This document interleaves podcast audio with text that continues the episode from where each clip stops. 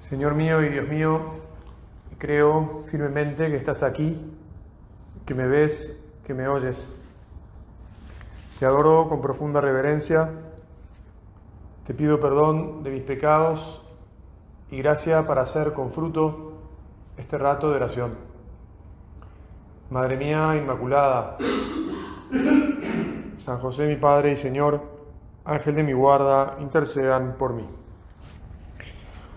Recordamos probablemente eh, el pasaje del Evangelio que cuenta que un día Jesús se subió a la barca y mm, le dijo eh, a los apóstoles que pasaran a la otra orilla y se ve que había trabajado tanto, había estado predicando, curando a la gente, ocupándose de consolar a los que tenían distintos problemas, que cayó rendido en la cabecera de la barca. Y dice el Evangelio, en este caso de San Lucas, que se desencadenó sobre ellos un fuerte vendaval y la barca se iba llenando de agua y ellos corrían peligro. Algunos de ustedes saben que hace poco estuve en Tierra Santa, por gracia de Dios, y la verdad es que el día que llegamos al lago de Genezaret. Eh, una tarde teníamos una vista desde una altura bastante, bueno, muy linda y estaba bastante alto y se veía el lago muy planchado y además equivocadamente eh, yo pensé que se veía todo el lago y entonces se me hizo como muy chiquito, pero en realidad estaba viendo solo un pedazo. Bueno, el asunto es que a mí me pareció que en ese lago no se podía ahogar nadie porque parecía inofensivo. A la mañana siguiente, en cambio, eh, cuando ya bajamos al, lago y fuimos a ver los distintos lugares donde había pasado Jesús, estaba picado y la verdad es que había olas y dije, bueno, esto es otra cosa. De todos modos, no es tan habitual que se mueva mucho el agua. Eh, es posible. Y se ve que eh, los apóstoles un poco entraron en crisis porque se acercaron a él, lo despertaron y le dijeron, maestro, maestro, nos hundimos, nos hundimos. No sería una experiencia tan habitual la, que de repente se, se armara este oleaje y empezara a entrar agua, por lo menos como así, a tal punto que pensaran que se hundía. En la antigüedad, eh, el mar eh, era entendido como el lugar de donde surgía el caos eh, y las fuerzas del mal.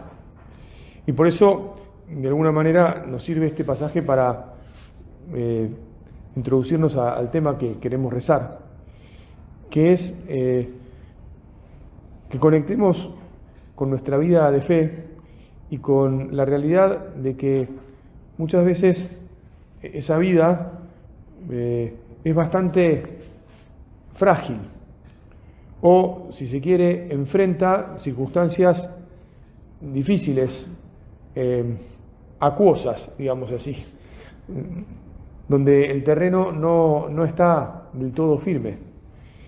Y, y además vivimos, como sabemos, en un, en un momento de la historia de la humanidad en el que los hombres tendemos a pensar que lo podemos controlar todo.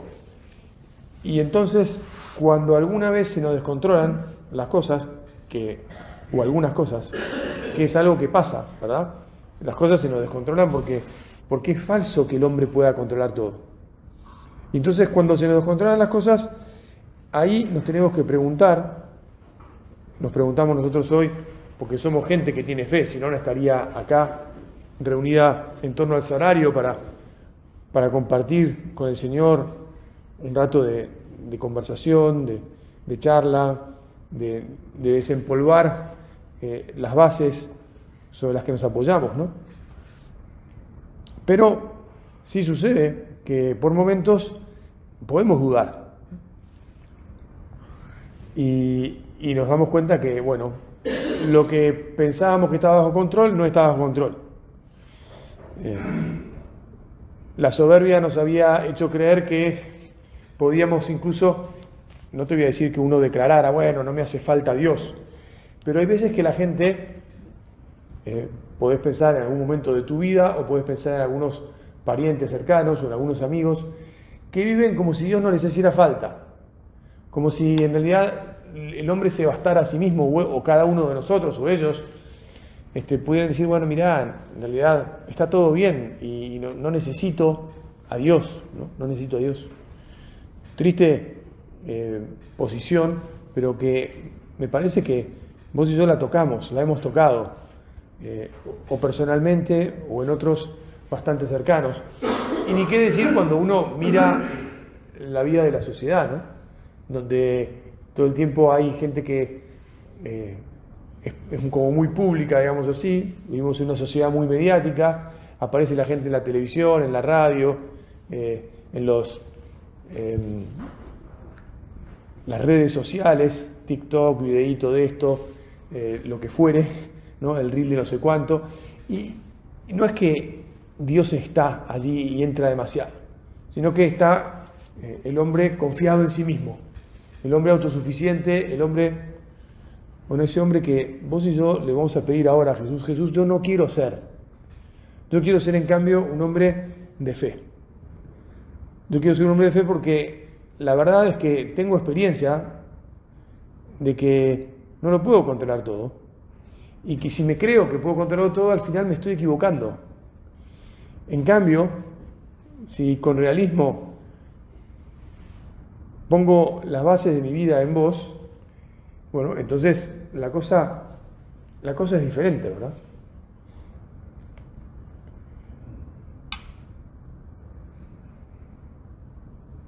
Los hombres hemos dejado o han dejado, eh, te insisto, cada uno de nosotros va haciendo su examen, de, de rezar, pero de rezar no en el sentido de decir, bueno, tengo que estar todo el día pidiendo, pidiendo.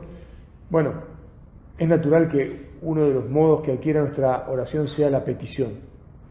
Pero sobre todo, cuando digo rezar, me refiero a esa conexión que nos hace recordar que somos criaturas, que a Él le debemos todo, que vale la pena insistir en levantar nuestros ojos al cielo, en escuchar lo que Él tiene para decirnos, en descubrir en lo que va pasando cada día que Él siempre está y sigue estando detrás de todo, ¿verdad? Esta mañana, cuando estaba por empezar a celebrar la Santa Misa, aquí mismo eh, una persona asomó su cabeza por la sacristía, esta puerta que tengo atrás mío, eh, y dijo, Padre, ¿puede rezar por una amiga mía que falleció? Yo la miré y siguió diciendo, eh, una compañera de hockey, tenía cuatro chiquitos, hockey, digamos así, veteranos, digamos, pero al fin y al cabo, eh, una persona joven con cuatro hijos, dijo chiquitos, no sé qué edades tendrían. Para las mujeres todos son chiquitos, imagínate que puedan tener de 17 para abajo los cuatro hijos de esta, esta chica que, bueno, que falleció de cáncer. Pueden pasar estas cosas y de hecho pasan en la vida. Hoy mismo lo toqué muy de cerca y como tenía este tema de la predicación en la cabeza, dije tal vez me sirva como uno de los ejemplos que podemos poner. No, no, todos, no todas las situaciones son así de fuertes, ¿verdad? Pero, ¿qué nos hace a vos y a mí, o a los que tenemos cerca, indemnes ante algo que evidentemente no es que se nos antoje serio, sino que es, es importante, ¿verdad? Para unos chicos, para una madre, para un esposo, para una, una mujer que, que, está con la que está criando a esos, a hijos.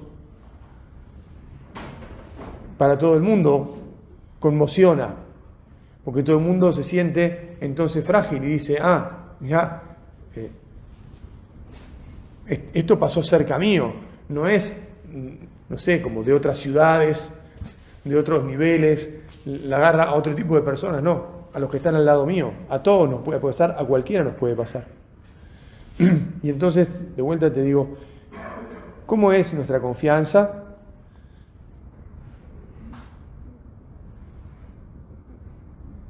Solemos todos los días decirle al Señor que estamos en sus manos, que confiamos, que confiamos en Él, que confiamos en Él, no porque confiamos en que, no, Señor, yo confío en vos en la medida que no pase nada. Ahora, si llega a pasar algo, empiezo a dejar de confiar. Y si pasan varias cosas, ya dudo y dejo de confiar del todo. ¿Verdad que no es así? No es que yo digo, yo confío en vos y porque, no me, está, porque me está yendo bien. Nosotros no, no confiamos en Dios para que nos vaya bien o porque nos va bien. Jesús, confiamos en vos porque tenemos fe en vos, porque sabemos que sos nuestro Creador y nuestro Padre, y porque estamos convencidos de que pase lo que pase, nunca nos soltás y que vamos a seguir siendo tus hijos siempre. Y que sabemos que nuestra vida es esta, pero que continúa cuando nos llegue también a cada uno el momento de abandonar nuestro cuerpo mortal. Y que no fuimos, no, no fuimos creados para permanecer aquí eternamente, sino que fuimos creados para gozar eternamente de vos. Y que aquí, de algún modo, ya te gozamos, y también porque esta vida es, linda, es buena, es maravillosa, nos aferramos a ella, pero también porque sabemos que nos fuimos creados para este mundo, confiamos en que estamos de camino, vamos de paso. Y entonces, en definitiva, pase lo que pase, vos te ocupás de cada uno de nosotros y de todas las cosas que amamos, de todas las cosas buenas en las que nos has, que nos has puesto alrededor, en las que vivimos. Es más, te damos gracias por todo lo bueno y también te damos gracias por, por todo lo que no es bueno, que vos permitís, porque de alguna manera, si estamos al lado tuyo, así como vos cambiaste tu muerte en vida, en la vida de todos, en la resurrección, también cualquier cosa que nos pase, cualquier posibilidad de hundirnos, cualquier tormenta que de repente encontremos sobre el agua y que nos, nos amenaza con llenar la barca y hacer que nos vayamos a pique, bueno, no, no, no nos vamos a pique nada, Señor, porque tenemos nuestra confianza puesta en vos. y no te pedimos, no nos queremos alejar, no queremos abandonar esa confianza.